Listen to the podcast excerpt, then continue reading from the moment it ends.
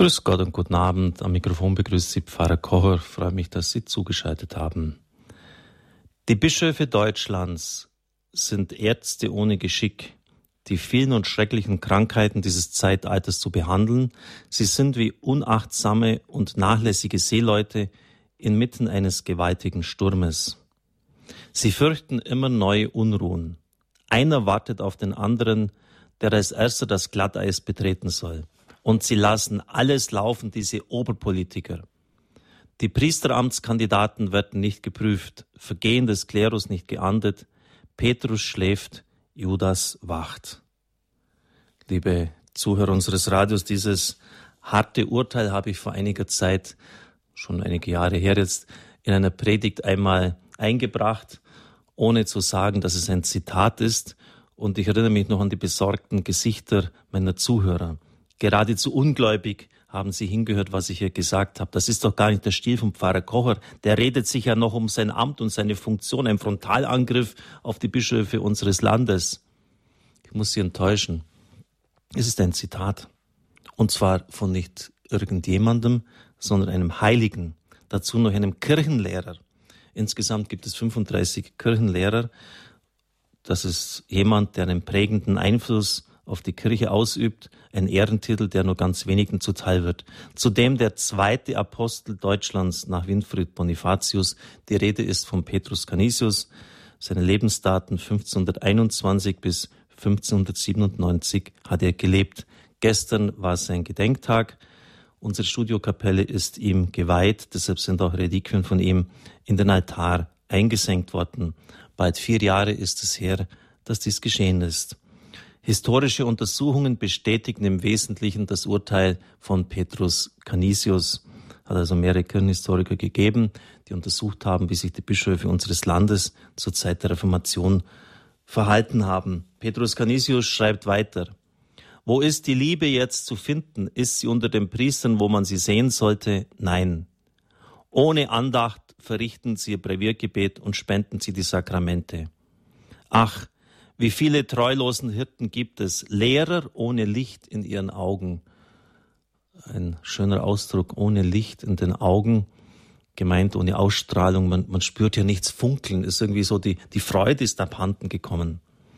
Beklagenswert fand er beim Klerus Unwissenheit, Menschenrücksicht, Nachlässigkeit und Faulheit. An den Bischof von Würzburg schreibt er 1567, wir gehen zugrunde. Wenn wir uns jetzt nicht ernstlich auf den schlimmen Zustand Deutschlands, das jetzt wie auf dem Tod krank und rettungslos da niederliegt, und auf die dafür notwendigen Gegenmittel besinnen. Wir müssen uns zwischen den beiden Möglichkeiten entscheiden. Entweder wir verteidigen unseren Glauben und erneuern ihn, oder wir geben ihn zu unserer Schande auf. In Glaubenssachen den Sektierern nachgeben geht nicht an. Kompromisse beschleunigen nur den Untergang der Religion. Bischöfe haben Angst, sie könnten eine Abfuhr erleiden, wenn sie auch nur eine Kleinigkeit im Zug der Reform des Konzils von Trient verlangen. Sie werden durch die erbärmliche Lage eingeschüchtert. Es fehlt ihnen, unseren Bischöfen, an Zuversicht und Unerschrockenheit. Und unentwegt beklagte Canisius die Dormitantia, die Schlafmützigkeit der Bischöfe unseres Landes. Bah, da holt man Luft, wenn man das so liest, was Petrus Canisius der Kirche seiner Zeit ins Stammbuch geschrieben hat. Sein Leben wird heute noch der Gast des heutigen Abends vorstellen, Prälat Dr. Bertram Mayer, den ich hier herzlich willkommen heiße. Wir kennen uns schon seit den Zeiten, wo er in Rom studiert hat. Ich war auch im Freijahr dort. Bertram, schön, dass du hier bist. Guten Abend. Ja, lieber Richard, freue mich, dass wir uns heute hier in Balderschwang treffen. Ich darf noch zur Situation, bevor ich die vorstelle, der Kirche von damals erwähnen. Schüssbert Kranz hat das seinerzeit geschrieben. Als Petrus Canisius im Alter von 28 Jahren nach Deutschland kam, muss er sich vorgekommen sein wie ein Mann, den man mitten in die Sahara führt mit dem Auftrag, hier einen Park anzulegen. Neun Zehntel der Bevölkerung Deutschlands waren vom katholischen Glauben abgefallen. Der Rest stand dem Protestantismus zaghaft, verwirrt und so gut wie führungslos gegenüber. Mehr als 30 Jahre waren seit dem ersten Auftreten Luthers vergangen und noch immer siechte die Kirche im Zustand der Zersetzung dahin. Die alten Missstände wucherten fröhlich weiter, den protestantischen Angriffen zum Trotz, den Bemühungen der katholischen Reformer zum Hohn. So tief und seit so langen Jahrhunderten hatten sich die Übel eingefressen, dass sie nicht von heute auf morgen beseitigt werden konnten. Die Erneuerung bedurfte einer zähen Arbeit von Generationen. Sie bedurften vor allem frommer und tatkräftiger Bischöfe und Priester. Daran fehlte es seit langem.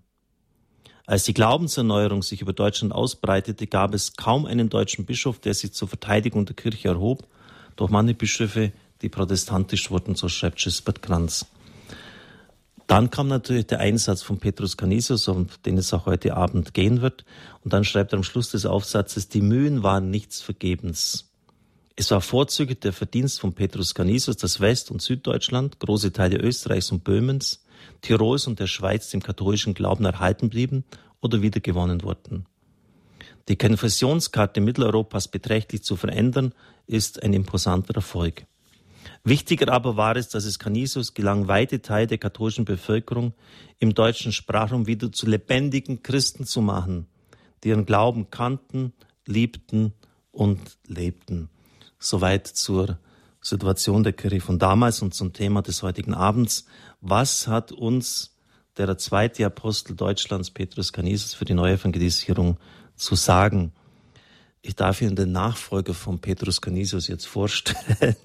Das ist kein Witz, es ist so, denn 1559 bis 1566 war er, Petrus Canisius, Domprediger in Augsburg und das ist heute kein anderer als Prälat Bertram Meyer, Jahrgang 1960, konnte also jetzt sein silbernes Priesterjubiläum feiern, weil er 1985 geweiht worden ist, vor zwei, drei Jahren jetzt schon, hat dann über Joachim Michael Seiler, den berühmten Regensburger Bischof, promoviert, war im diplomatischen Dienst des Heiligen Stuhles in Rom tätig, Stadtpfarrer, Dekan, Regionaldekan, hat auch einen Lehrauftrag an die Gregorianer ausgeübt und ist heute Domkapitular, leitet mehrere Referate, nämlich für Ökumene und interreligiösen Dialog, Weltkirche, Mission und Entwicklung, Orten und Diözesanstelle, Berufe der Kirche und päpstliches Werk für geistliche Berufe. Er ist Domprediger, Vorsitzender der Konferenz der Ordensreferenten der deutschen Bistümer, Domdekan, erster Vorsitzender der Arbeitsgemeinschaft christlicher Kirchen und stellvertretender Generalvikar. Puh. Bertram, wie kriegst du das alles unter deinen Hut? Das ist ja unglaublich, was du für Aufgaben und Funktionen hast. Indem ich versuche, das Ganze nicht nur technisch, organisatorisch anzugehen, sondern auch als geistliche Aufgaben und auch Brücken zu bauen zwischen den einzelnen Referaten und Ressorts. Das ist deine Aufgabe, Brückenbauer dann, wenn du sagst, für Brücken zu schlagen. Ähm, Peter, äh, Peter sage ich schon, äh, Bertram, im Vergleich zu Petrus Canisius kann man auf der einen Seite sagen, geht es uns noch richtig gut. Denn im Wien seiner Zeit, war damals schon eine große Stadt, wurden in 20 Jahren 20 Priester geweiht. Das heißt, jedes Jahr für eine Weltstadt mit vielen Einwohnern nur eine Priesterweihe. Also wenn man heute sagt, es ist alles so, ähm, so furchtbar, alles so schwierig und die Kirche bricht zusammen, damals war es teilweise sicher noch schlimmer. Auf der anderen Seite, Bertram ist es jetzt ein Jahr her, die Augsburger Allgemeine, die auflagenstärkste Zeitung hier bei uns in Bayern, fast mit den ganzen Lokalauflagen, Ausgaben eine Million, hat jetzt ganz ausführlich am vergangenen Freitag berichtet. Und es war einer deiner Vorgänger, Prälat Heigl, Generalvikar, der gesagt hat, voller Stolz hat er mir so öfters gesagt, bei uns gibt es keine Initiativgruppen, es gibt keine Polarisierungen. Das ist allerdings Vergangenheit. Jetzt haben wir bei uns gleich zwei Initiativen und es hat damals viele Auseinandersetzungen gegeben. Der Zeitung stand zu lesen, Tausende protestierten gegen die Reformen im Bistum. Bertram, jetzt im Rückblick, auch wenn das nicht das Thema des heutigen Abends ist, aber wir können jetzt an so einer Aktualität, das ist jetzt ein Jahr her, nicht vorübergehen. Was ist denn da aus deiner Sicht damals schiefgelaufen? Ich denke, dass es immer schlecht ist, wenn Erneuerungen nicht gut vorbereitet sind, sprich kommuniziert werden. Mhm. Ich denke, dass in beiden Priesterinitiativen sehr engagierte Pfarrer vor allem auch Seelsorger zu finden sind, denen das Anliegen gemeinsam ist, wir können so nicht mehr weitermachen. Erstens mal um unserer Gemeinden willen, der Menschen, die uns anvertraut sind, aber auch um äh, der seelischen Hygiene, dem seelischen Gleichgewicht unserer Mitbrüder gegenüber. Das, glaube ich, ist in der Analyse in beiden Priesterinitiativen die gemeinsame Ebene. Und da ist auch, denke ich, das ist nur zu begrüßen. Die Schlussfolgerungen, die daraus zu ziehen sind, die sind unterschiedlich. Und äh, da glaube ich, ist das Tischtuch zwischen den Priestergruppen längst nicht zerschnitten. Äh, es ist, glaube ich, sogar eine große Möglichkeit, dass wir darum ringen, was denn Kirche im tiefsten ist. Und da ist es nicht gut, jetzt Blöcke zu bilden, sondern dass die äh, verschiedenen Priester untereinander ins Gespräch kommen. Denn ich denke, die Priesterinitiativen sind ja nicht nur in Augsburg.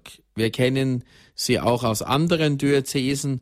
Und das Entscheidende ist, dass sie sich nicht gegenseitig den Glauben absprechen, sondern dass sie miteinander im Gespräch sind, um dann wirklich an die Wurzel gemeinsam zu gehen. Das ist ein bisschen wie beim Zahnarzt. Ich kann die Zähne aufhellen lassen, ich kann Zahnreinigung machen, ich kann schmerzstillende Mittel nehmen, aber die Wurzelbehandlung steht auf einem anderen Blatt. Die ist manchmal langwierig, auch schmerzhaft, aber ich denke, da liegt auch die große Chance. Was ich selber sagen muss, mir tut's ein bisschen leid, dass es überhaupt so Priesterinitiativen gibt.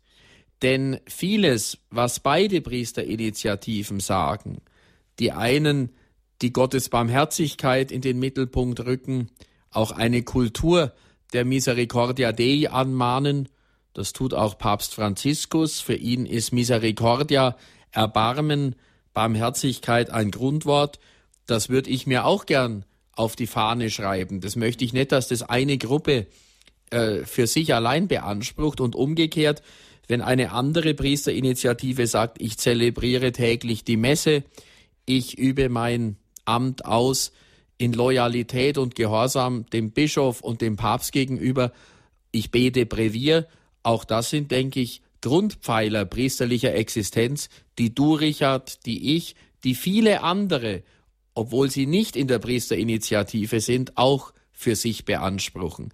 Deshalb glaube ich, ist da auch nicht aller Tage Abend. Es ist, glaube ich, einfach wichtig, dass aus den Gruppen keine Blöcke entstehen, dass keine Mauern gebaut werden. Reden bringt Leute zusammen. Das ist ein Sprichwort von dir. Also man genau. muss einfach miteinander sprechen. Das ist auch ganz wichtig. Ja, ich habe am Anfang so diese harte Analyse von Petrus Canisius zitiert, ungeschickte Seeleute mitten in einem großen Sturm, unfähige Ärzte. Ich erinnere mich an ein für die Krankheiten der Zeit an ein Gesprächsforum, an dem ich teilgenommen habe. Und da hat der Moderator mir das so vorgelesen, würde fast sagen, und den Kopf gehauen. Und dann kam die Frage auf mich zugeschossen. Äh, man denkt natürlich an die Situation von heute. Müssten die Bischöfe unseres Landes nicht mutiger sein? Ist das nicht, also sozusagen der Brückenschlag, ähm, die Situation damals auch heute so, dass wir eine verängstigte Kirche haben, ohne Mumm, ohne Ausstrahlung. Bertram, ich gebe jetzt diesen Ball auch an dich weiter mal so. Natürlich schwierig über, äh, und auch ungerecht, irgendwie so pauschal über Bischöfe urteilen zu wollen, aber so wird eben gefragt. Da hast du vollkommen recht, Richard. Wir können uns auch nicht rausnehmen aus dem, was einfach in der Luft liegt. Ich möchte es aber einfach von den Bischöfen etwas herunterheben auf die Kleriker, auch auf uns Priester und damit auch uns den Spiegel ein bisschen hinhalten. Denn die Zitate, und das ist auch ganz glücklich gewesen, ich kenne die, die sind vor allem gerichtet gewesen an den Bischof von Würzburg. Und wir sind mhm. ja Augsburger.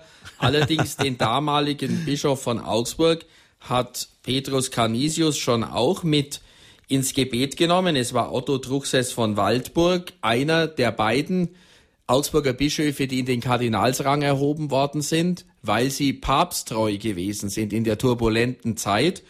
Aber er hat auch dem Kardinal Otto Truchsess von Waldburg mitunter die Leviten gelesen.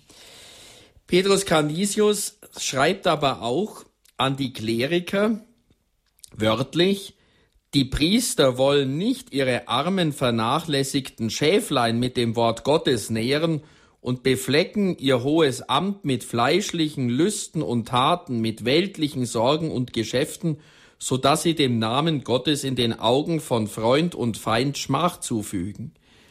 Wie viele sind heute bekannt unter den Priestern wegen ihrer Unenthaltsamkeit und Trunksucht, die nicht beten, sondern fluchen, die nur um weltliche Dinge sich kümmern, die sich über ihr Priestertum sogar ärgern und sich nirgends so langweilen wie beim Zelebrieren oder gar Predigen. Da hält Petrus Canisius auch uns Priestern den Spiegel hin. Interessant ist auch bei Petrus Canisius, dass er ein echter Praktiker war. Er selber war sehr gelehrt, aber er hat immer wieder versucht, den katholischen Glauben in deutscher Sprache zu vermitteln und dem Volk nahezubringen. Du hast es vorher schon gesagt, ich habe eine große Schuhgröße, normalerweise nur 41, aber als Domprediger bin ich einer der Nachfolger des Petrus Canisius und ich kann nur eine sagen, Petrus Canisius war ein Mann, der sehr treu im Augsburger Dom das Volk unterwiesen hat durch seine Predigten. Er hat auch die Polemik gemieden. Ihm ist es gelungen, selbst bei wohlhabenden und reichen Leuten in Augsburg zu punkten. Und da ist es interessant, dass nach 1559 Petrus Canisius durch auch biblische Ausrichtung seiner Predigten im mehr evangelischen Augsburg großen Zulauf gehabt hat. Man kann historisch nachweisen, dass viele schwankende Katholiken ihrem Glauben treu geblieben sind durch die Predigten von Petrus Canisius, aber dass selbst nicht wenige evangelische Christen zur katholischen Kirche zurückgekehrt sind. Allerdings, und das möchte ich jetzt auch sagen, ohne jetzt mein eigenes Nest zu beschmutzen, ich bin ja nicht nur Domprediger, ich bin auch Mitglied des Augsburger Domkapitels. Es waren nicht die Evangelischen in Augsburg, es waren die eigenen Leute, nämlich das Domkapitel von Augsburg, das dazu beigetragen hat, dass Petrus Canisius nach gut sieben Jahren von seinem Amt wieder entbunden wurde, nämlich im Sommer 1566. Es war nämlich so, dass er Provinzial war, Petrus Canisius, dann auch politischer Berater, daher viel auf Reisen und nicht in Augsburg. Er hat sich dann sehr oft im Amt als Domprediger vertreten lassen müssen. Und dann war auch Neid und Eifersucht bei den Domkapitularen, die vielleicht nicht so gut und gern gepredigt hatten. Und dann hieß es schnell, den säg mal ab. Und Petrus Canisius war dann nicht mehr Domprediger. Er hat sich dann aber nach Dillingen zurückgezogen, Hauptsitz der Jesuiten. Allerdings, die Fugger hatten ihn ins Herz geschlossen und das möchte ich auch sagen, dass er immer wieder von den Fuggern in St. Moritz die Kirche ist ja jetzt auch erst wieder eröffnet worden in St. Moritz als Prediger eingeladen war. Ja, Bertram, du hast in Rom studiert und warst am Collegium Germanicum. Ignatius Nolia hatte das zusammen mit Petrus Canisius wesentlich in die Wege geleitet, gegründet. Äh, insofern ist es natürlich auch äh, vom Geist des Petrus Canisius geprägt, unser jetziger Papst ist ja auch ein Jesuit. Inwieweit hat dich denn das so diese Zeit bei den Jesuiten, äh, diese, ich möchte fast sagen, kanisianische Ausrichtung geprägt oder bestimmt? Du hast ja sicher auch Gedanken gemacht zur Geschichte deines Kollegs, wo du studiert hast und dich auch ein bisschen informiert. Also dieses Kolleg, Richard, hat mich tief geprägt. Wenn du in Rom warst, auch in Sachen des Radios, haben wir ja öfter gesprochen, auch im Freijahr darüber, man muss so sagen, der Erstgründer des Germanikums war Ignatius von Loyola, zusammen mit einigen auch finanzkräftigen Kardinälen, aber das Ganze ist nie so richtig in die Gänge gekommen, auch aus finanziellen Gründen. Und dann war es Petrus Canisius, der gerade im Hinblick auf die katholische Reform die Wiedergründung, ja, die Erweiterung des Germanikums angestoßen und mit Geist erfüllt hat. Deshalb Petrus Canisius, zweiter Apostel Deutschlands. Er war sicherlich auch einer, der mh, hm, für die Ausbildung von Führungskräften in mhm. Deutschland, grundkatholischen Führungskräften aus Deutschland in Rom, an den Gräbern der Apostelfürsten in der Nähe des Papstes gesorgt hat. Das, glaube ich, ist ganz klar. Noch etwas verbindet das Collegium Germanicum mit der Zentrale von Radio Horeb, nämlich das Herz der jeweiligen Häuser. Hier das Holzhaus, herumgruppiert Techniker, aber auch Studios. In Rom mhm. das Kollegium, die Studentenbuden, die Bibliothek, das Refektorium, das Theater herumgruppiert um eine Kirche oder Kapelle. Und so wie hier ist es auch am Germanicum, nämlich das Patrozinium der Kollegskirche des Germanicums ist das Fest des heiligen Petrus Canisius. Also Aha. vor diesem Hintergrund mhm. ist da eine ganz klare Parallele und auch eine tiefe Prägung. Ignatius und Canisius sind beide voneinander nicht zu trennen. Ignatius ganz stark das spirituelle Fundament. Für hm. mich ist es immer wichtig gewesen, in den Exerzitien im ignatianischen Geist auf die Fundamentsphase meiner Berufung zu schauen. Das sind die ersten Tage der ignatianischen Exerzitien. Und Ignatius sagt sinngemäß immer wieder, wenn das Fundament, die Gründung des Hauses nicht stimmt, dann bricht das Lebenshaus zusammen. Das, glaube ich, ist für uns als Christen, als Katholiken in besonderen Berufungen heute wichtiger denn je. Unser Lebenshaus braucht einen festen Grund, das Fundament, ignatianisch. Und dann kannisianisch, ist eine Theologie, die ich besonders an der Gregoriana gehört habe. Du wirst es im Freisemester auch ein Jahr genossen haben, Richard. Ja. Wir haben eine Theologie dort erlebt, die vielleicht nicht so sehr spekulativ war, als wollte sie den Himmel, die göttliche Welt auf unsere weltliche Erde herunterziehen. Das nicht, sondern es war eine grundgesunde Theologie. Petrus Canisius war wie ich am Anfang sagte, ein Praktiker. Keiner, der sich jetzt ins Spekulative ergossen hätte. Er hat sich auch nicht verspekuliert. Er war sogar manchmal gegenüber der spekulativen Theologie vorsichtig, mhm. weil es ihm darum ging, einem Volk und einem Klerus bis in die Bischofsränge, die in der Gefahr standen, die gesunde Muttermilch des katholischen Glaubens zu verlieren, nicht mehr zu sich zu nehmen, einfach diese Muttermilch, diesen grundkatholischen Mutterboden des Glaubens wiederzugeben. Deshalb brauchen wir uns nicht zu wundern, wenn Petrus Canisius nicht so sehr der Künstlertheologe war, der spekulative Typ, sondern dass er eher gediegen war, theologische Hausmannskost bereitet hat. Und so war es auch an der Gregoriana. Wir haben uns nicht verspekuliert, aber wir haben an den Professoren, vorwiegend Jesuiten, erleben dürfen, dass sie das Sentire cum Ecclesia, dieses oft unreflektierte, aber natürliche Fühlen mit der Kirche Intus gehabt haben und dass sie aus diesem Sentire cum Ecclesia ihre Theologie und Studenten angeboten haben.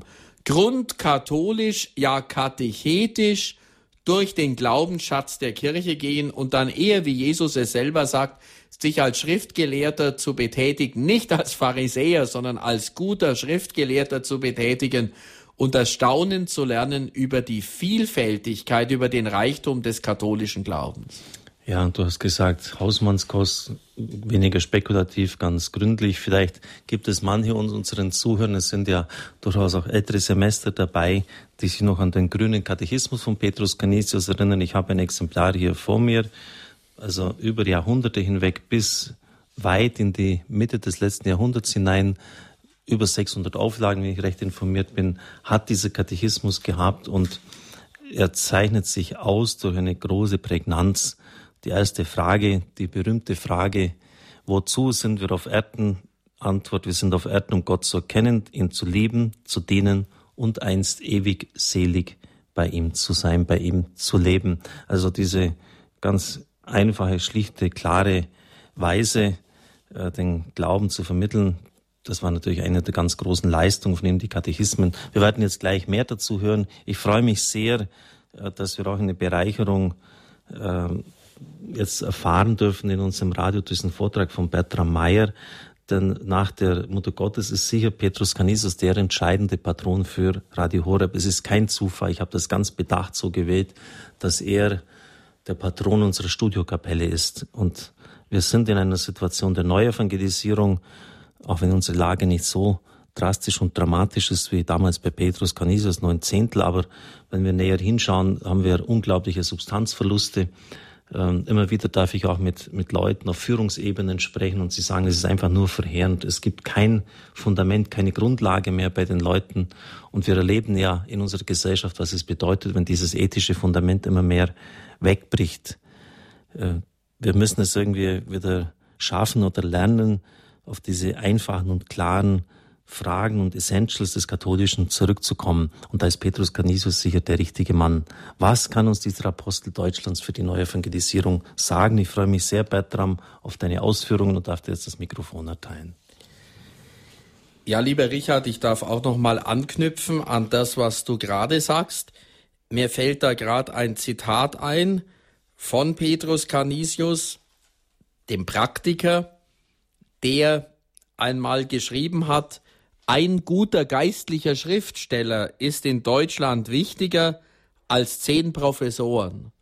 Und dieses Wort hat er nicht irgendwie nur so dahingesagt oder in eine Predigt verpackt, sondern er hat's geschrieben in einem offiziellen Bericht an seinen Ordensgeneral nach Rom. Und er hat vorgeschlagen, sogar eine eigene Schule für geistliche Schriftsteller innerhalb des Jesuitenordens zu gründen.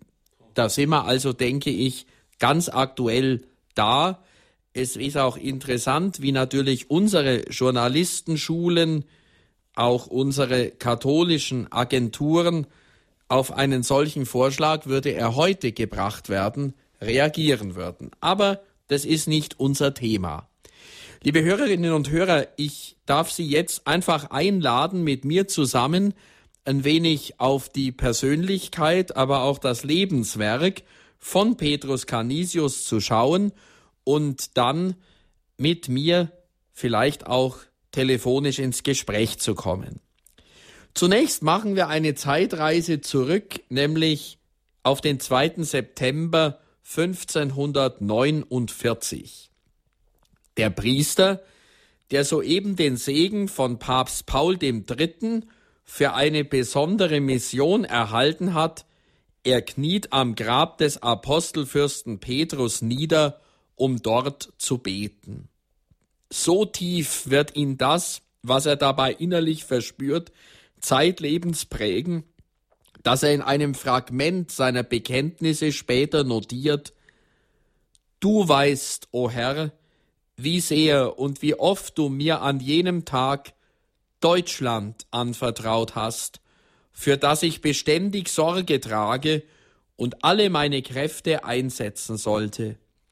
Mein Verlangen war, für Deutschland zu leben und zu sterben.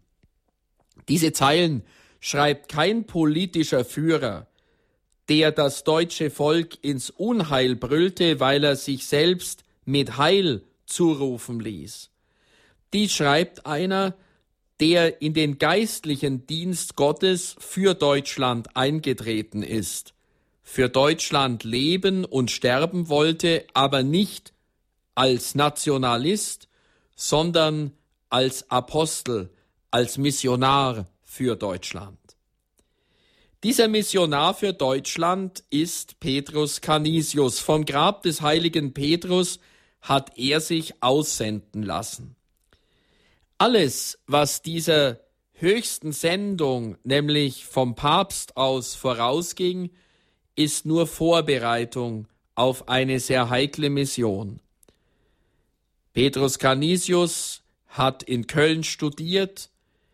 Er ist dann, weil er aus Neugierde sich bei einem Jesuiten in Mainz kundig gemacht hat, mit 23 Jahren, sogar an seinem 23. Geburtstag genau in die damals junge aufstrebende Gesellschaft Jesu, die Societas Jesu, eingetreten. Er hat die Priesterweihe empfangen, er wurde promoviert zum Doktor der Theologie und dann, das hat ihn wohl mit am meisten geprägt, wurde er auch als Berater eingeladen auf das Reformkonzil von Trient.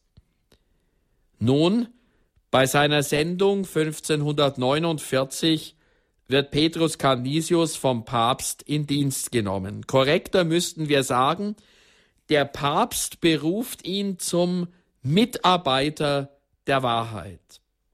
Vielleicht macht's bei Ihnen jetzt schon Klick, liebe Hörerinnen und Hörer. Mitarbeiter der Wahrheit, Cooperatores Veritatis, wie es im dritten Johannesbrief zu lesen ist. Das haben wir doch schon mal gehört. Ja, es war und ist das Motto, das bischöfliche Programm von Josef Ratzinger als Erzbischof in München und Freising und Kardinal, dann als Präfekt der Glaubenskongregation und er hat es beibehalten, auch als Papst. Mitarbeiter der Wahrheit wollte er sein. Und es ist auch interessant, wie Petrus Canisius als junger Jesuit Berater auf dem Reformkonzil von Trient war, so war Josef Ratzinger, man nannte ihn auch das Küken unter den Theologen, Berater von Kardinal Frings auf dem Zweiten Vatikanischen Konzil.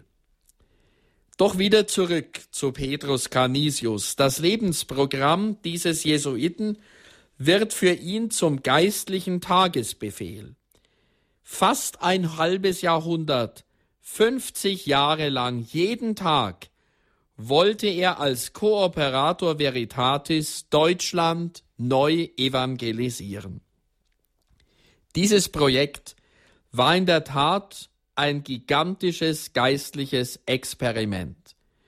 Nicht nur, weil Deutschland damals ein viel größeres Gebiet umfasste als heute, sondern weil die katholische Kirche nach der Katastrophe der Reformation sich in einem teilweise desolaten Zustand befand.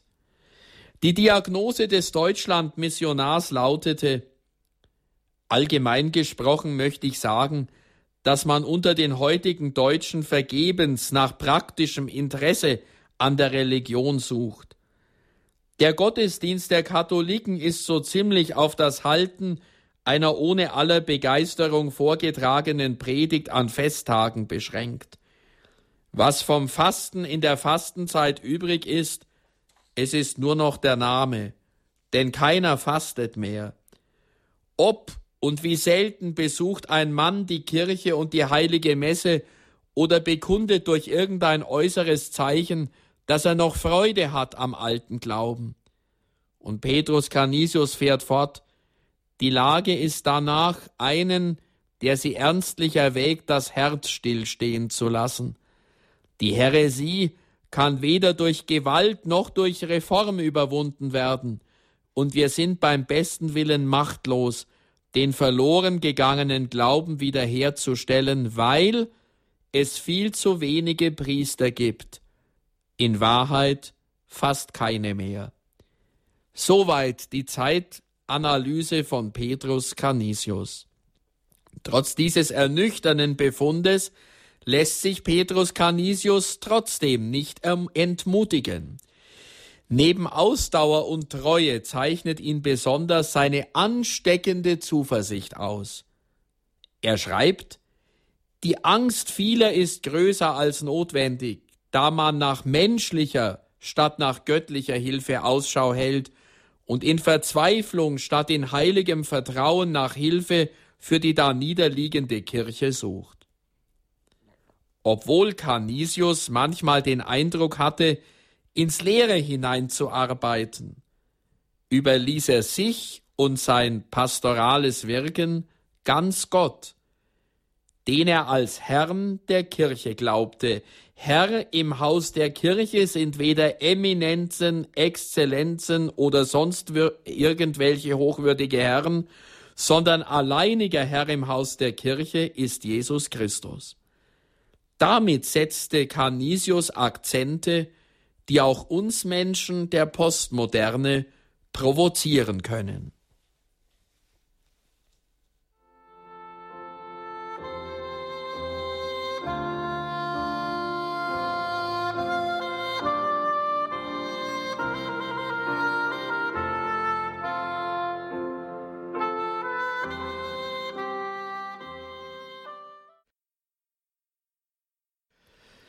Petrus Canisius, liebe Hörerinnen und Hörer, war zunächst einmal ein echter Mann der Kirche.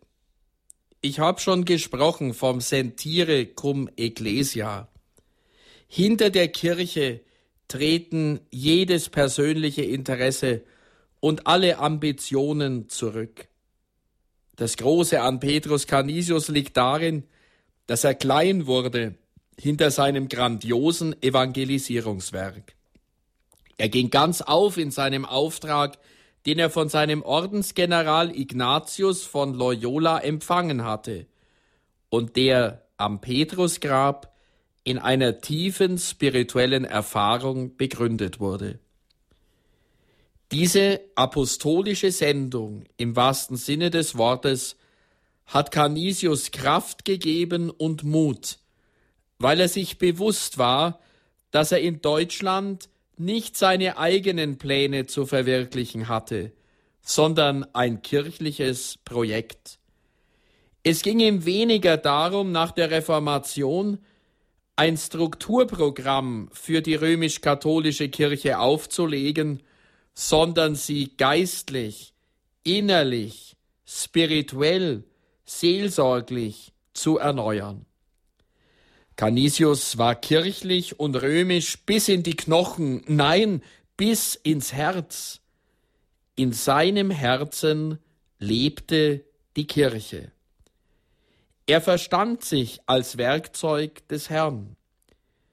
Und dabei war er weder mechanische Marionette noch nachplappernder Papagei, sondern er verstand sich als lebendiges Werkzeug, als Instrument mit Leib und Seele, mit Haut und Haar, ohne auf die Zeit zu schauen, ohne die physischen und psychischen Kräfte zu zählen, hat er sich der Kirche verschrieben und sich für sie verzehrt. Eines muss man auch sagen, liebe Hörerinnen und Hörer, nämlich Canisius ist kein glatter Heiliger.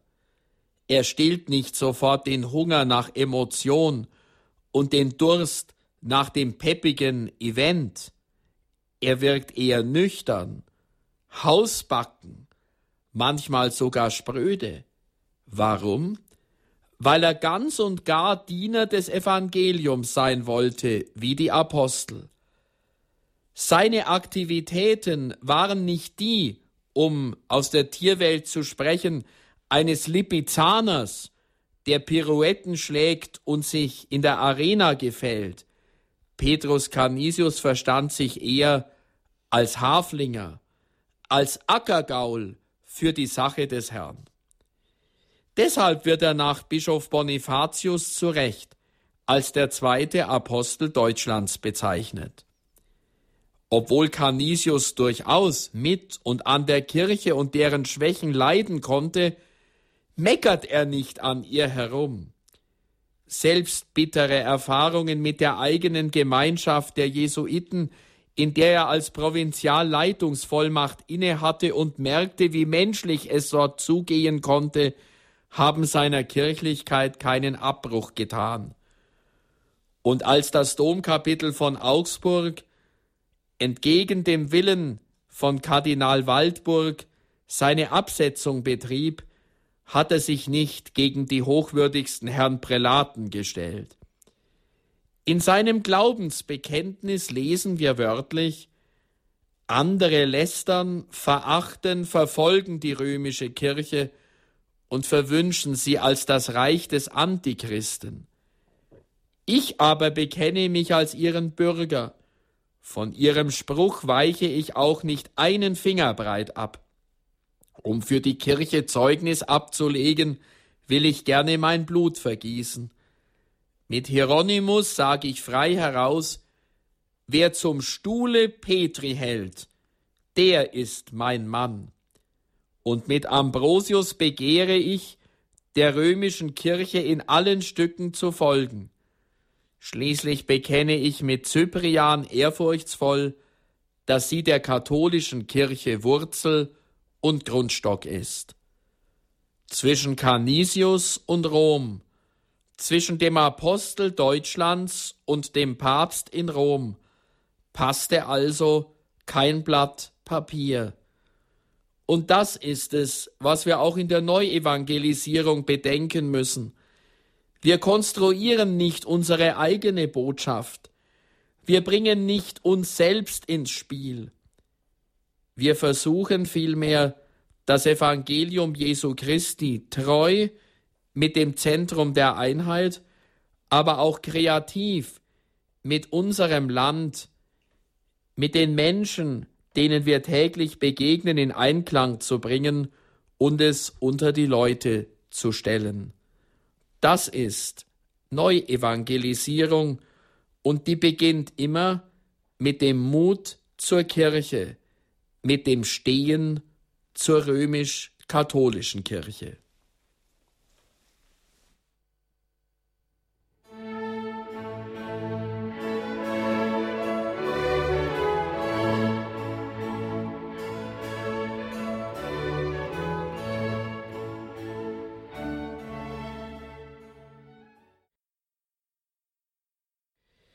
Die Person von Petrus Canisius wird von der Kirche gleichsam absorbiert. Wenn wir aber bei der Kirche stehen bleiben, wenn wir nur auf die Kirche schauen, dann greifen wir zu kurz. Das hat übrigens auch unser emeritierter Papst Benedikt immer wieder betont.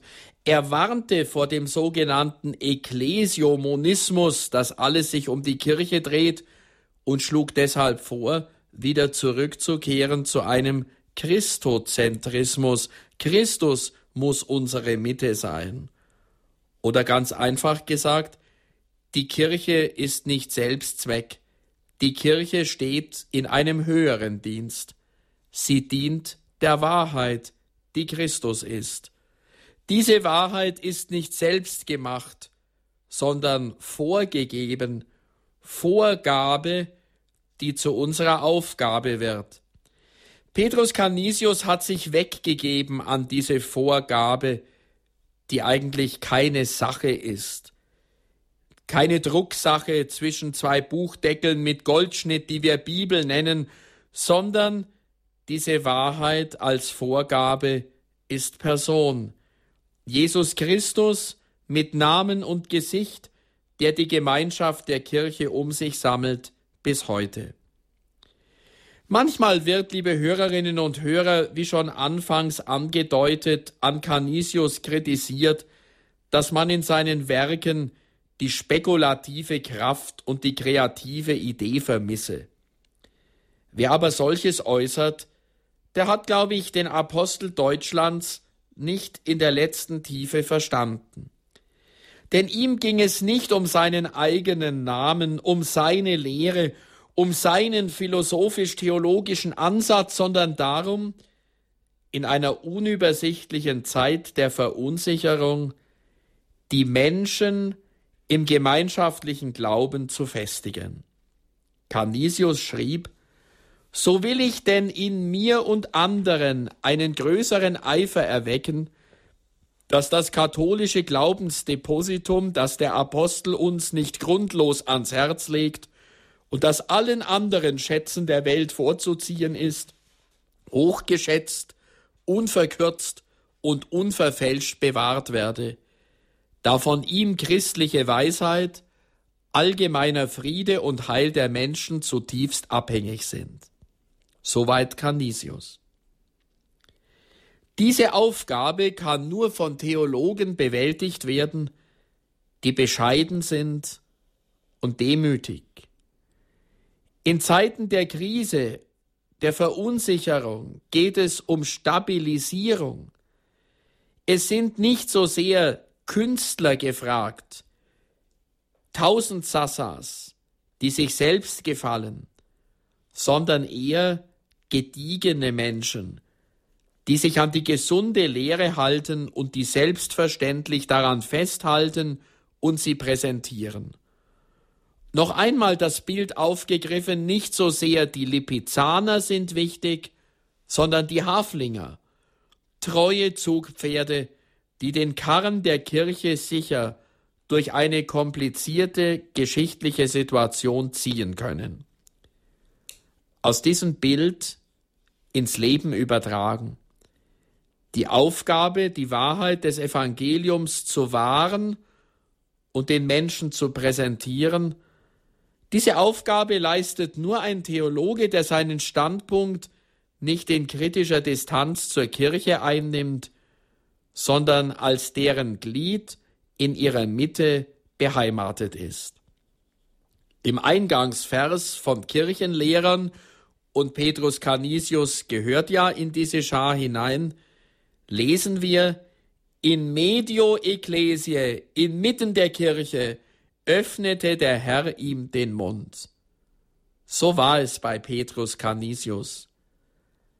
Wenn sein Suchen und Fragen, sein Forschen, Schreiben und Unterrichten fest im Leben der Kirche verankert war, dann und nur dann taugte der Theologe als authentischer Gesprächspartner für Andersdenkende und Andersgläubige. Petrus Canisius ist dies gelungen. Verwurzelt in der treuen Tradition der Kirche und gleichzeitig eingespannt in die Zerreißproben seiner dramatischen Zeit, sowohl mit den Anhängern der Reformation als auch mit den zum Teil miserablen Zuständen in der eigenen Kirche, blieb Canisius seinem Grundsatz treu, auf überspitzte Polemik zu verzichten, Polarisationen nicht weiter zu schüren und sich stattdessen darauf zu konzentrieren, die katholische Lehre sachlich darzulegen, ohne die Gegner auch nur zu nennen, geschweige denn sie öffentlich anzugreifen. Auch das ist manchmal in der Kirche eine Krankheit, das Polemisieren, das Polarisieren, das sich nur profilieren anhand eines Gegners. Aber die Karten, die wir mit dem Evangelium in der Hand haben, sind so gut, dass wir sie nicht nur in der Konfrontation präsentieren müssen. Die Karten Jesu Christi und seines Evangeliums sind für mich Trümpfe, ja sogar Joker, die wir noch mehr in unsere heutige Zeit einspielen sollten. Neben der Front, liebe Hörerinnen und Hörer, die durch die Reformation entstanden ist, machte Canisius auch eine Front innerhalb der Kirche aus, gegen die er vehement anging. Für ihn zählte nicht nur die Wahrheit, sondern vor allem die Wahrhaftigkeit.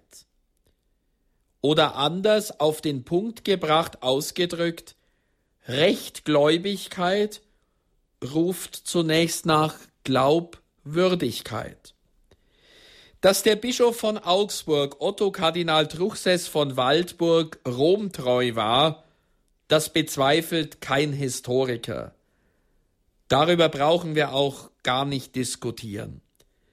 Doch so verdienstvoll diese Treue zum Papst auch ist, was nützt sie, wenn die Glaubwürdigkeit des Lebenswandels zu wünschen übrig lässt?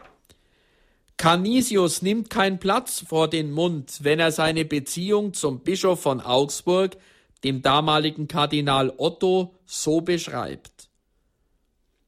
Der Kardinal ist mir sehr zugetan, so dass er seine Würde zu vergessen scheint und sein Leben im Gespräch mit mir unserem Urteil unterwirft.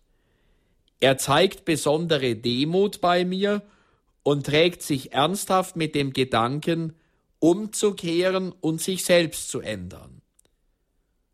Und der Jesuit Canisius fährt fort, um die Kirche von Augsburg steht es allerdings schlechter, als man glauben mag. Und inzwischen belastet ihr Bischof sein Gewissen mit so großen Bürden, dass ich mich wundern muss, wie er noch ruhig schlafen kann. Ich bitte mir meinen Freimut zu verzeihen, wenn ich jetzt so offen rede. Aber ich liebe meinen Herrn Kardinal Otto, dem ich vor allen sehr verbunden bin. Mir wäre lieber, er lebte ohne sein Bischofsamt, als dass er sich nur dieses Titels erfreut und die Schafe, von deren Wolle er sich nährt, nachlässig weidet. Mögen andere auf die zeitlichen Vorteile schauen. Ich berufe mich auf das künftige Gericht und betrachte die Strafen, die den schlechten Verwalter erwarten, mit größter Furcht. Es geht also darum, dass die Hirten und Oberhirten wirklich Hirten sind. Der jetzige Papst spricht gerne auch von den Hirten, die aus sich herausgehen sollen bis an die Peripherie, bis an die Ränder der Gesellschaft. Ja, sogar bei der Grisammesse in der Karwoche brachte der Papst einen hochinteressanten Vergleich wenn er den Hirten riet, den Stallgeruch der Schafe anzuwenden.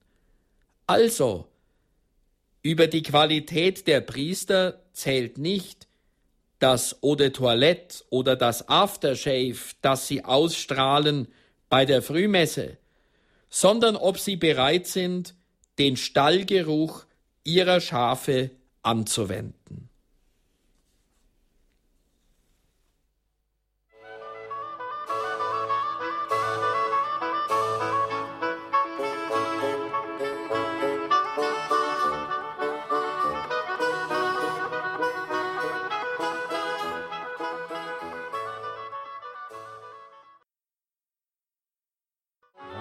Uns der Apostel Deutschlands für die Neuevangelisierung sagen. Gast ist hier Domdekan Prälat Bertram Mayer.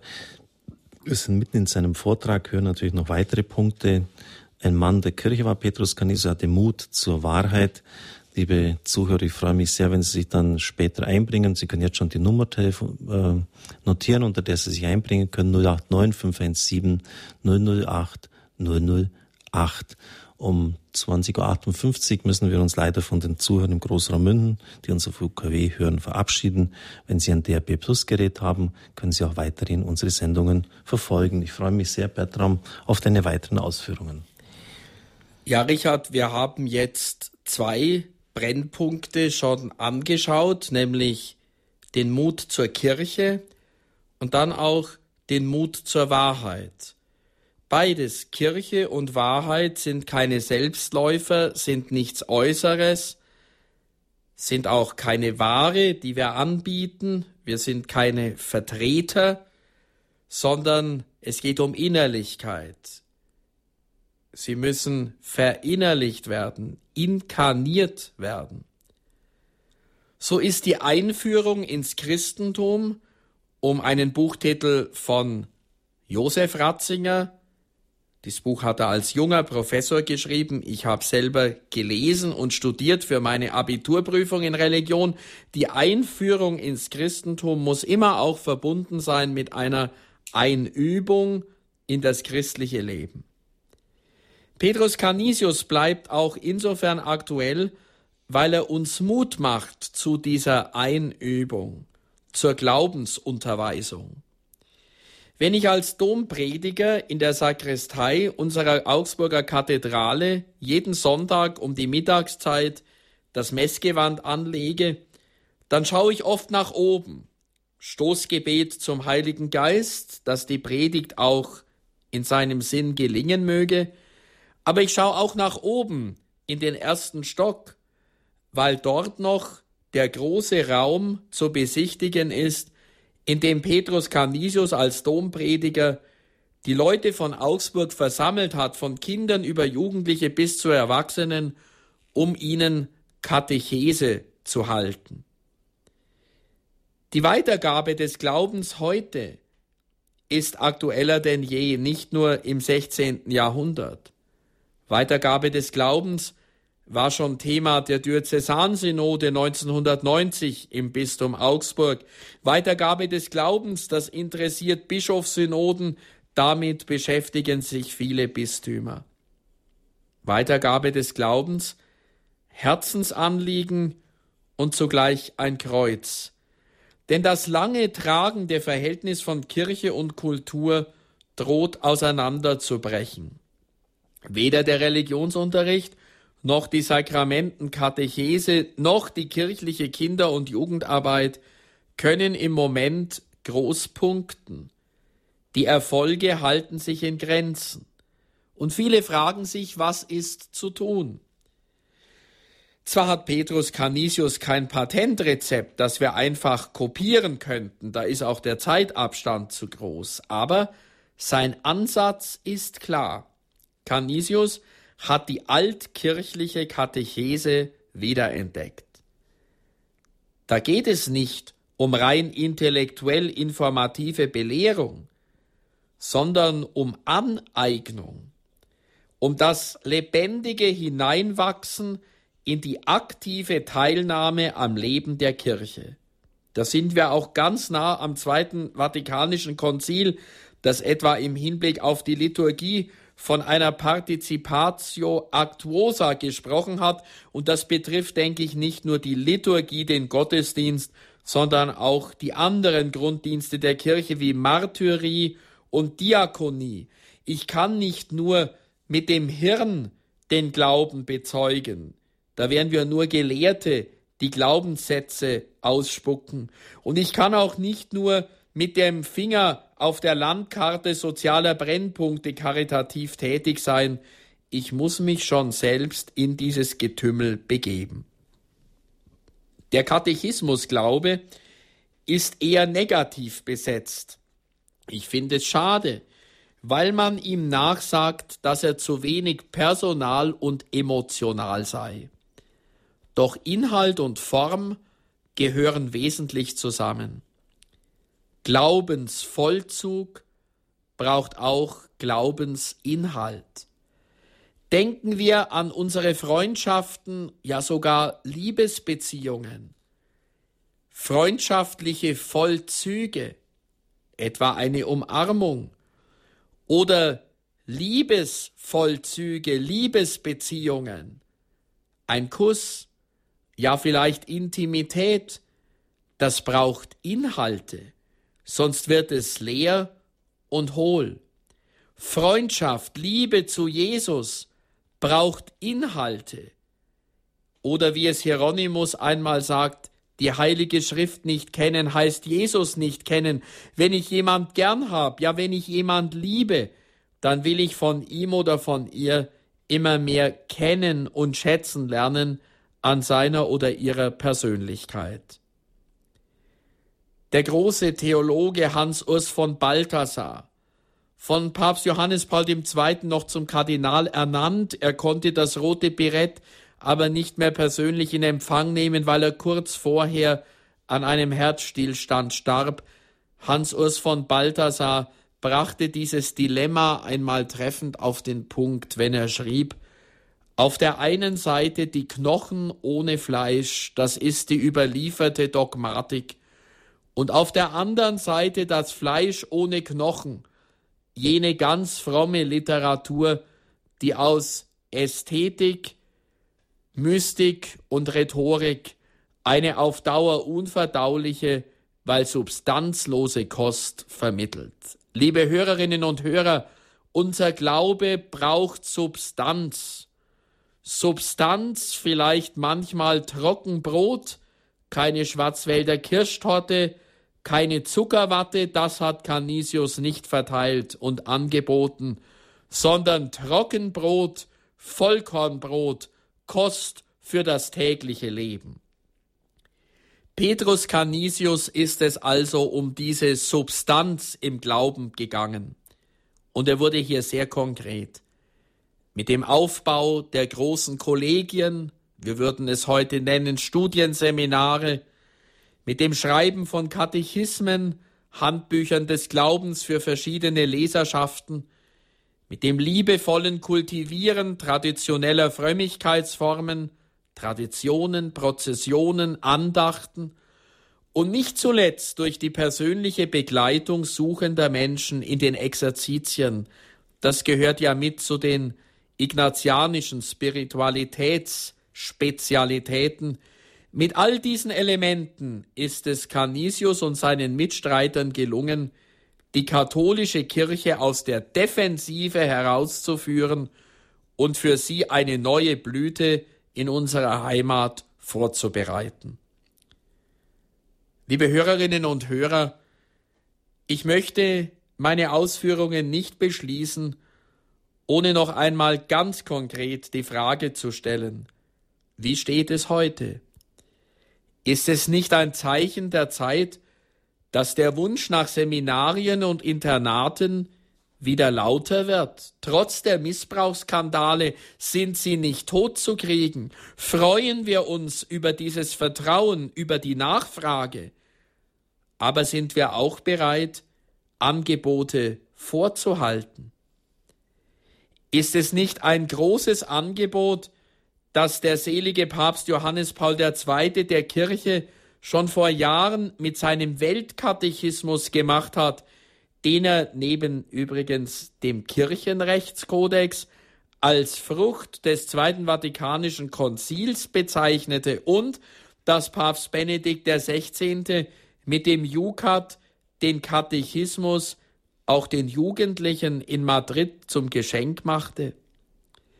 Ist es nicht ein echtes Ausrufezeichen, dass Papst Benedikt XVI. sein Amt versteht wie Petrus Canisius als Mitarbeiter an der Wahrheit?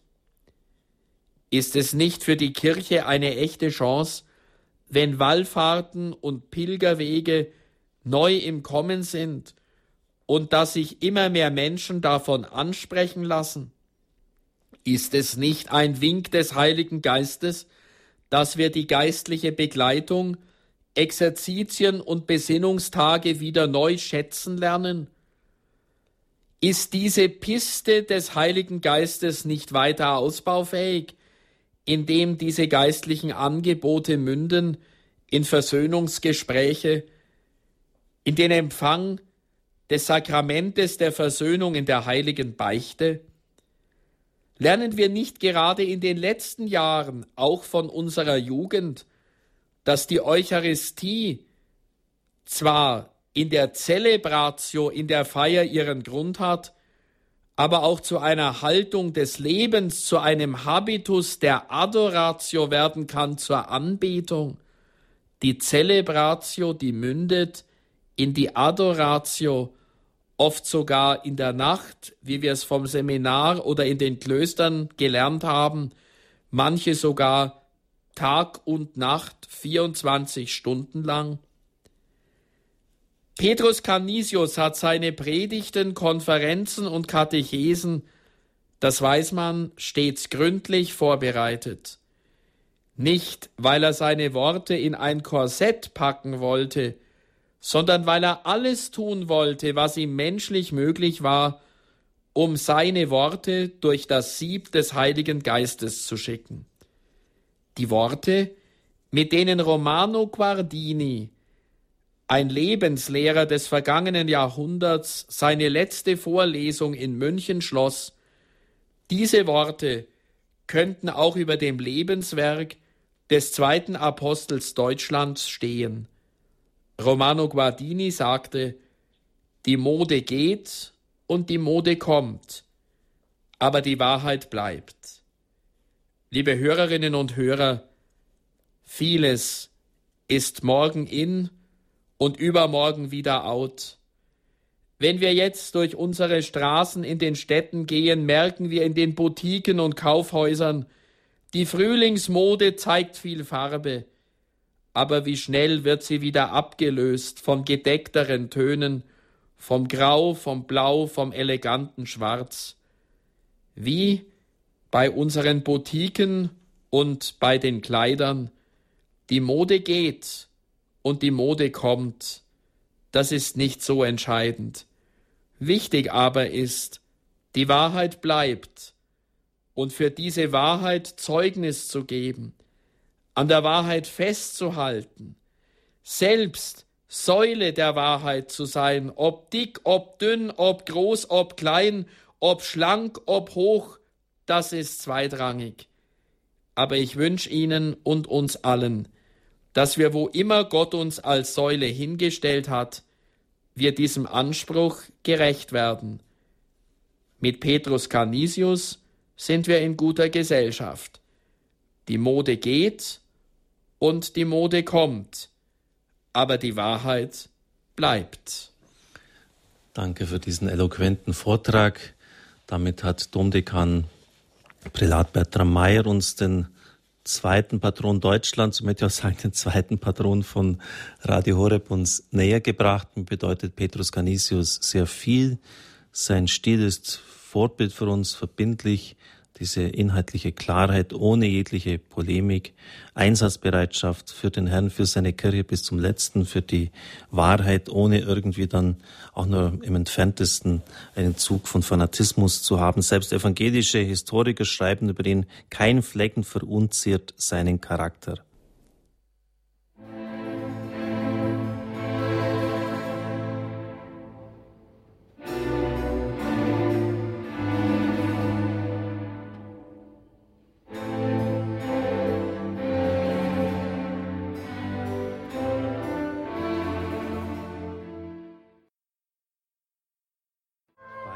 Horeb, Sonntagabend immer Standpunkt seit ein Mann der Kirche, ein Mann mit Mut zur Wahrheit und der Einübung in die christliche Praxis. Petrus Canisius, wir sprechen vom zweiten Apostel Deutschlands. Schön, dass Sie sich einbringen.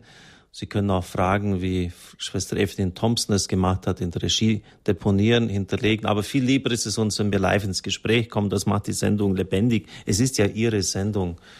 Deshalb freuen wir uns, dass Frau Pluschke aus Coburg heute den Reigen der Anrufer eröffnet. Guten Abend. Guten Abend, ja wunderbar. Ich freue mich sehr und möchte mich ganz herzlich bedanken für die deutlichen Worte dieses Referenten ja. Meyer, ich weiß nicht, wie heißt er. Meyer, ja. Auf alle Fälle, über Petrus Canisius war ich total im Unklaren. Mhm. Und jetzt ist mir alles klar.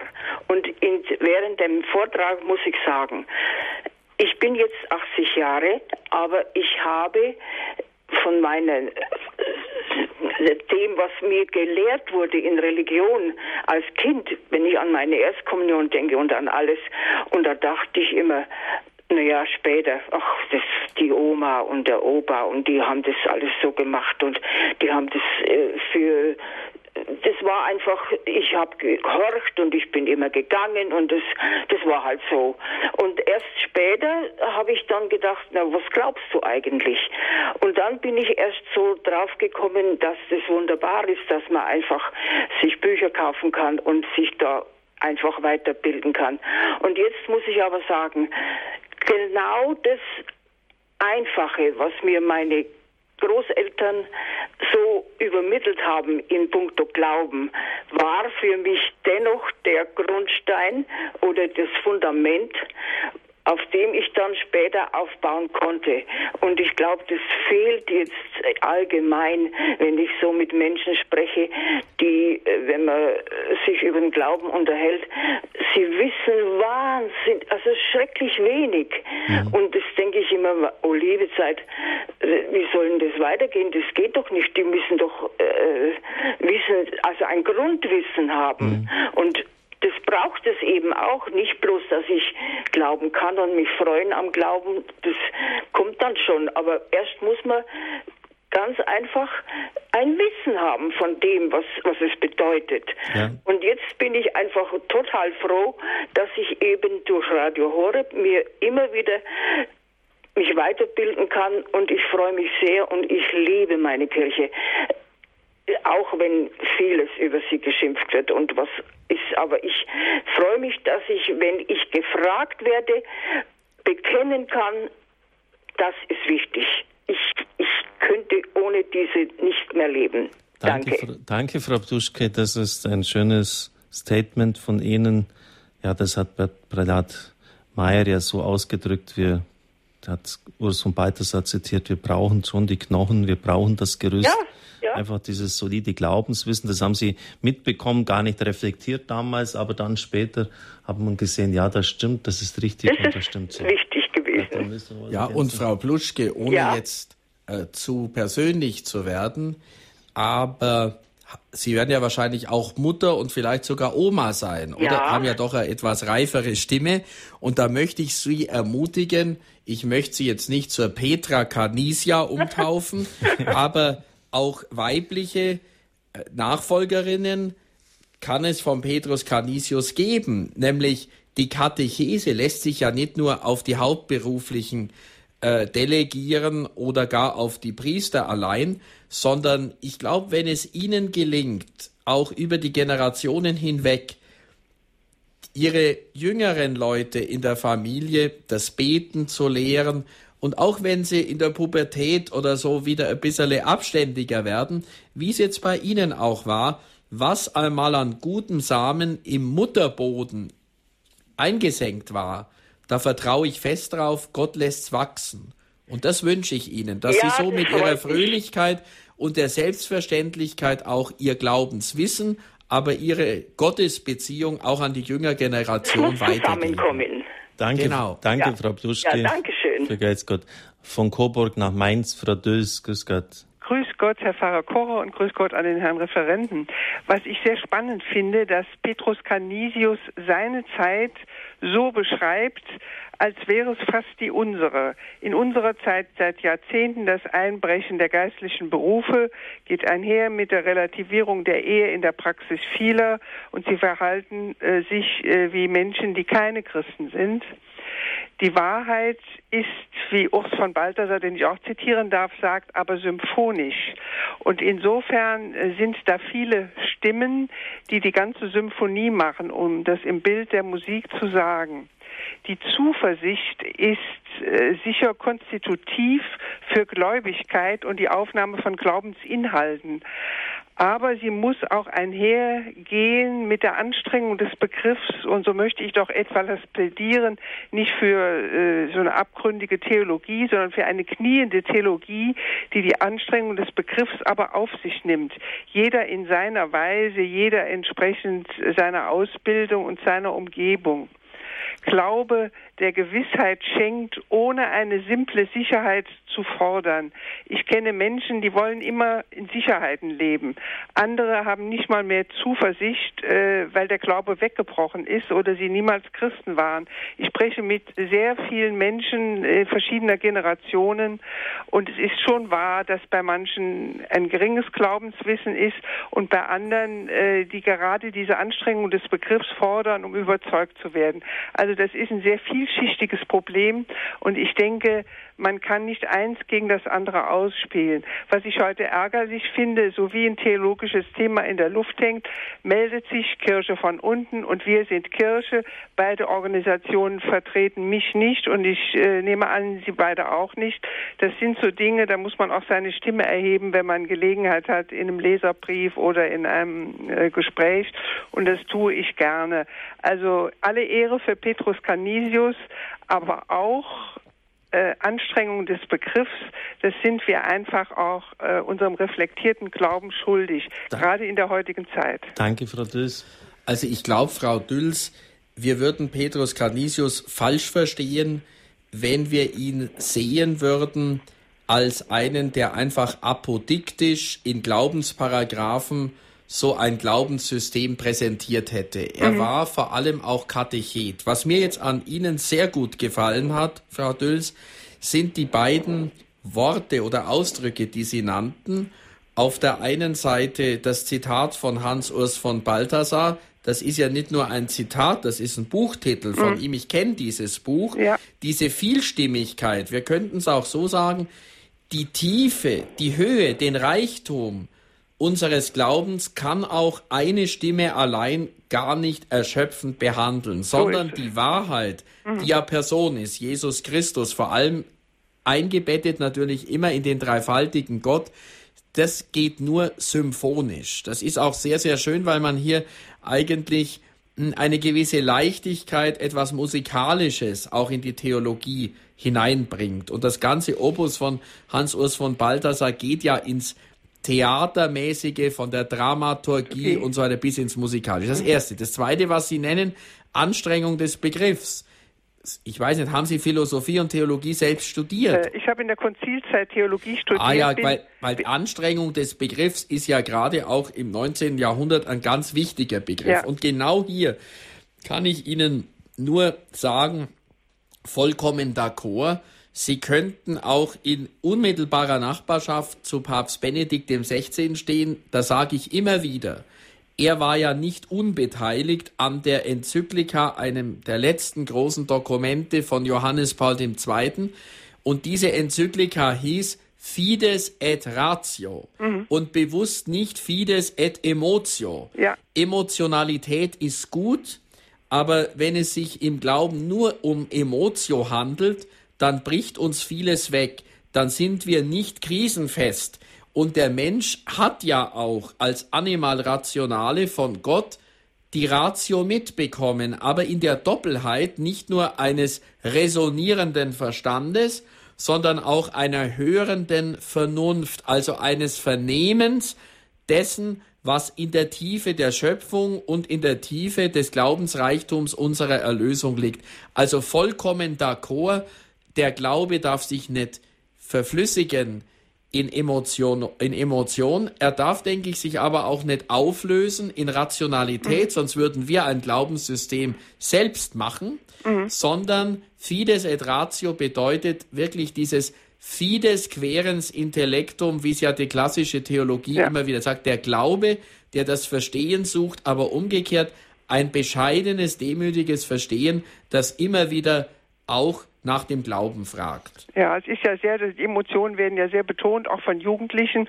Man kann hoffen, dass die auch mal darüber hinauswachsen. Also die Anbetung Gottes im Geiste und in der Wahrheit, mhm. das scheint mir also zielführend zu sein. Wenn Gott dann auch mal äh, große Gefühle schenkt, äh, ist das wunderschön, aber man sollte sie nicht suchen, da kann man sich nämlich auch täuschen. Das ist so wie die selbsternannten Mystiker, um all gesprochen. Der eigentliche Mystiker, ist jemand nicht jetzt im ranischen Sinn, das Wort kennen Sie auch vom Christ der Zukunft, aber ich meine, eine echte ekstatische, mystische Erfahrung, die können wir nicht machen, wie Sie sagen, die können wir nicht suchen. Aber im Mysterium daheim sein, das können wir durch Kontemplation, durch Anbetung, durch Verinnerlichung, einfach so wie wir es im Lied auch singen in der Anbetung, im Anschauen deines Bildes, Jesus Christus, da werden wir verwandelt in dein Bild. Das ist für mich persönlich auch als Priester, der ich nicht nur Messe zelebriere, sondern auch gerne in den Dom gehe. Ich wohne gleich in der Nachbarschaft vom Dom, um einfach, wie ich gern sage, den Heiland aufzusuchen, ihm ganz kurz mal Grüß Gott zu sagen und vielleicht auch mal eine Viertelstunde da zu bleiben. Dieses im Anschauen deines Bildes werden wir verwandelt in dein Bild. Das, glaube ich, ist der richtige Weg. Ja, danke für diesen praktischen Ansatz, Bertram.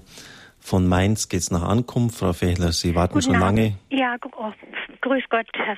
Kocher, grüß Gott, Herr Dr. Meyer. Ähm, dieser Katechismus, den ich da so 52 war das, glaube ich, oder 54, der grüne Katechismus, wo wir noch Frage und Antwort alles lernen mussten. Ja, es war auch ein Gedächtnistraining. Gibt es den eigentlich noch? Geht der auf, äh, ist das der gewesen, wissen Sie das, da haben Sie ja noch gar nicht gelebt, glaube ich, oder? Der geht der auf Petrus Canisius zurück, denn er hat ja drei äh, Katechismen verfasst und äh, ist da eigentlich einer noch irgendwo zu erwerben, dass man das mal vergleichen kann, äh, wie das jetzt mit unserem äh, Katechismus jetzt ist hier mit unserem großen Dicken oder mit dem Jukat oder gibt es den nicht mehr? Dann ist ja Petrus Canisius, äh, der sich ja berufen fühlte, besonders für Deutschland, der ist ja doch in Fribourg gestorben und ist, mhm. hat sich ja da, ja, wird er da sicher noch besonders verehrt ähm, ist ihm das schwer gefallen, dann plötzlich dann doch äh, in die Schweiz zu gehen. Aber eigentlich war er ja auch europaweit bekannt, denn er hat ja in Prag, in Rom, in Wien, äh, er kann ja nicht nur in, für Deutschland äh, diese Berufung dann gehabt haben.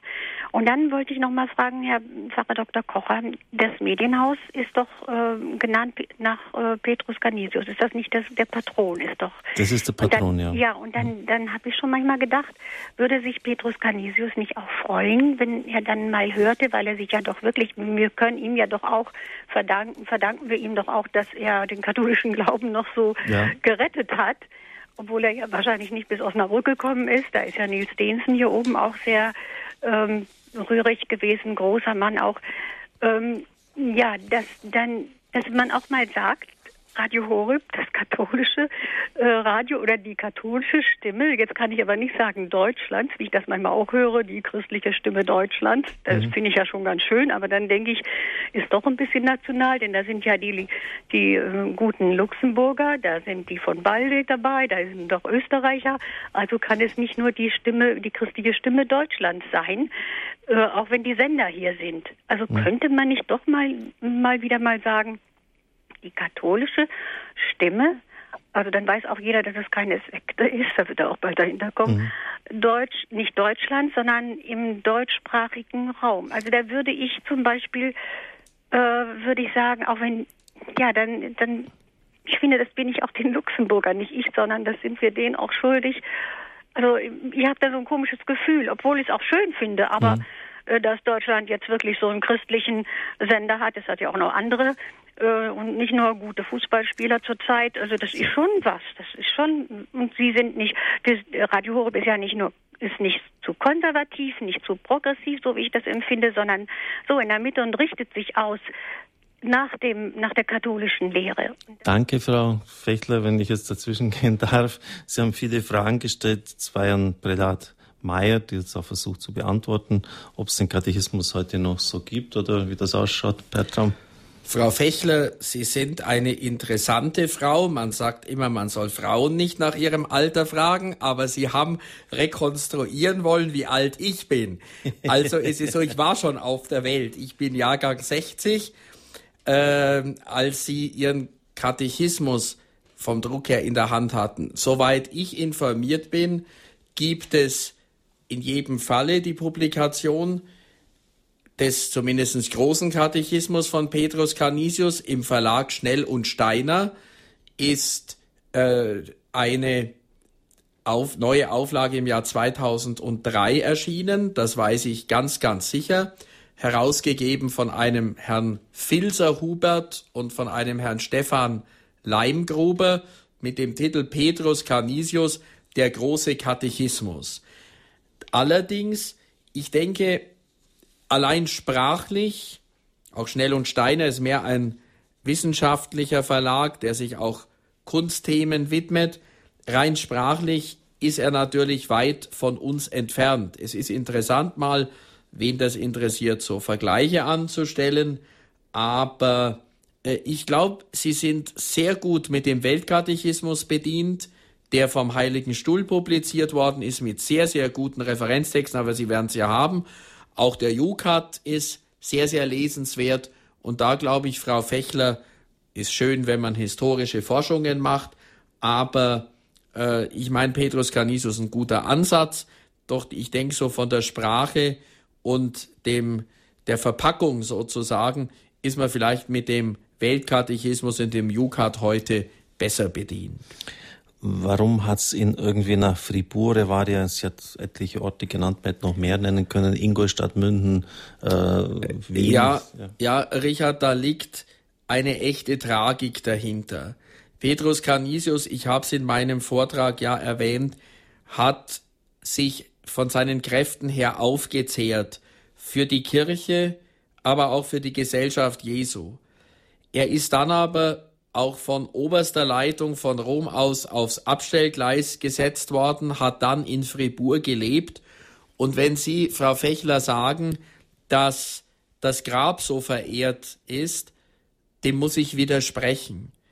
Ich war schon in Fribourg und war eigentlich erschrocken, wie wenig dieses Grab instand gehalten, geschweige denn gepflegt wird. Aber es geht ja nicht nur um die sterblichen Überreste, es geht um die Botschaft.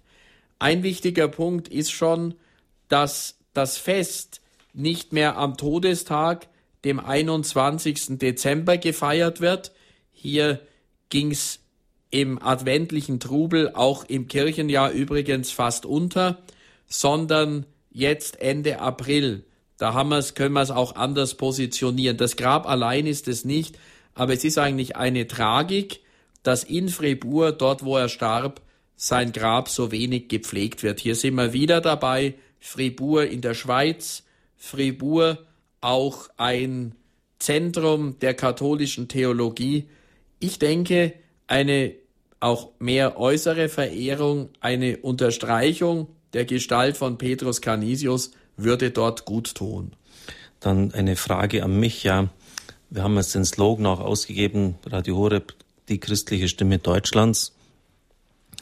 Und ich werde immer wieder so angesprochen, warum bekennt ihr euch nicht zum katholischen Glauben? Warum sagt ihr nicht äh, Radio Horeb, der katholische Sender? Ja, weil, Bertram, vielleicht kannst du das auch noch kommentieren oder dass manche unterstellen jetzt, das, das Frau Fechter jetzt sicher nicht, aber irgendwie so einen Mangel an Bekenntnismut. Äh, christlich sind viele, aber katholisch ist doch nochmal spezieller. Ähm, wir sind einfach nicht ganz offiziell ein Organ der katholischen Kirche. Das ist ein privater e.V., der hinter Radio Horeb steht. Wir sind in der Kirche, völlig klar, deshalb auch meine Präsenz. Äh, ich stehe auf der Gehaltsliste des Bischofs von Augsburg und ich verstehe mich auch äh, als, als Priester und als Gesandter der Kirche. Aber wir sind der Trägerverein, der hat sich übrigens gestern getroffen, einmal im Jahr Mitgliederversammlung, ist einfach ein privater e.V.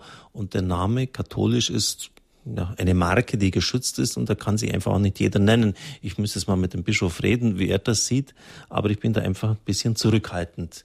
Es gibt doch etliche Initiativen, die sich auch katholisch nennen, aber nicht offiziell von der Kirche jetzt stammen und das, das halte ich einfach ein. Aber Bertram, vielleicht sehe ich das ein bisschen zu eng oder wie siehst du das? Ich glaube, es ist auch eine Frage der Redlichkeit. Ich finde, äh, es hat nichts mit Verheimlichung oder mangelndem Zeugnis zu tun. Wer äh, Richard Kocher auch als Priester kennt, der aber auch sich hier in Balderschwang nicht nur betätigt, sondern ja auch publizistisch, journalistisch, katechetisch, priesterlich tätig ist, der weiß, dass er katholischer Priester ist, ohne das Katholischsein sozusagen dieses Senders auch vorneweg tragen zu müssen.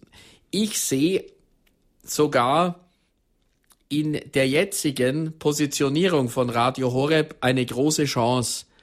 Nämlich ich erinnere mich bei Radio Horeb an den heiligen Paulus in Athen auf dem Areopag. Auf dem Areopag sind sehr, sehr viele Stimmen.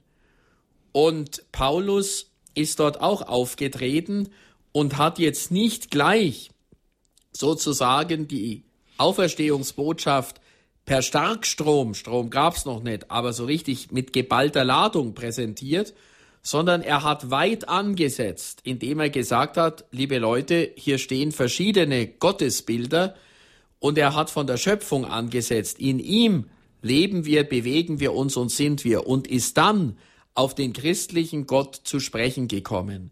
So finde ich, ist Radio Horeb mit der Zentrale mitten in den Bergen auch ein Areopag der heutigen Zeit. Und wenn hier ein ganz selbstverständlich römisch-katholischer Priester diesen auf dem Gipfel dieses Areopages selbstverständlich sein Werk tut, dann brauche ich gar nicht unbedingt ständig sagen, wir sind zwar katholisch, sondern wir können eigentlich auch über den Tellerrand hinausgehen und Menschen, für die vielleicht ein solches Etikett zunächst mal abschreckend ist, weil sie sagen, oh, da kommt ja vielleicht durch mein Radiogerät irgendeine Weihrauchschwade und das möchte ich nicht riechen.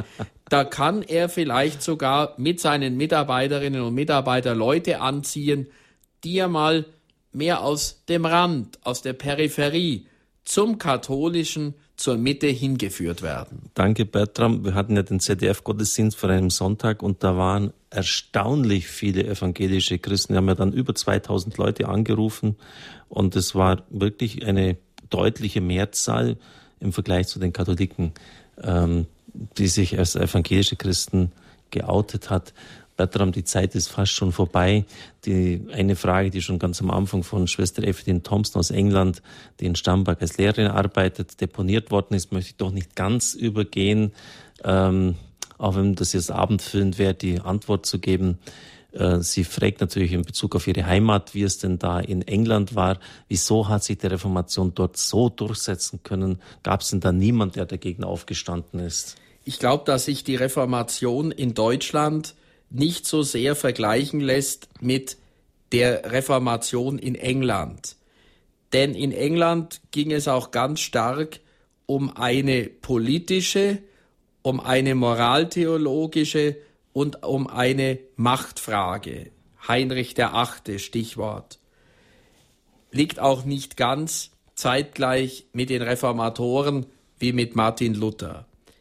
Ich möchte aber nicht verschweigen zwei Dinge. Erstens, es gab sehr wohl Persönlichkeiten, die sich zum Papst in Rom bekannt haben, die auch Heinrich den Achten, ihren Chef, sehr kritisiert haben und das mit dem Leben bezahlen mussten. Ich möchte herausgreifen John Fisher und ich möchte vor allem herausgreifen Thomas Morus, einen Laien, der sogar geschafft hat, in unser Gebetbuch Gotteslob aufgenommen zu werden, mit einem Gebet, man höre und staune, um Humor.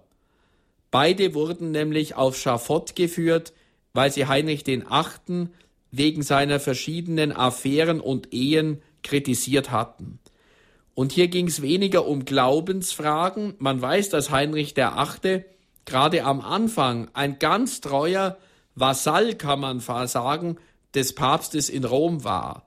Und erst durch diese mehr persönlichen Brüche in seiner Biografie, durch seinen Lebenswandel, kam es zum Bruch. Und um auch die Kirche dort zu spalten, hat er sich dann zum eigenen Kirchenoberhaupt erkoren.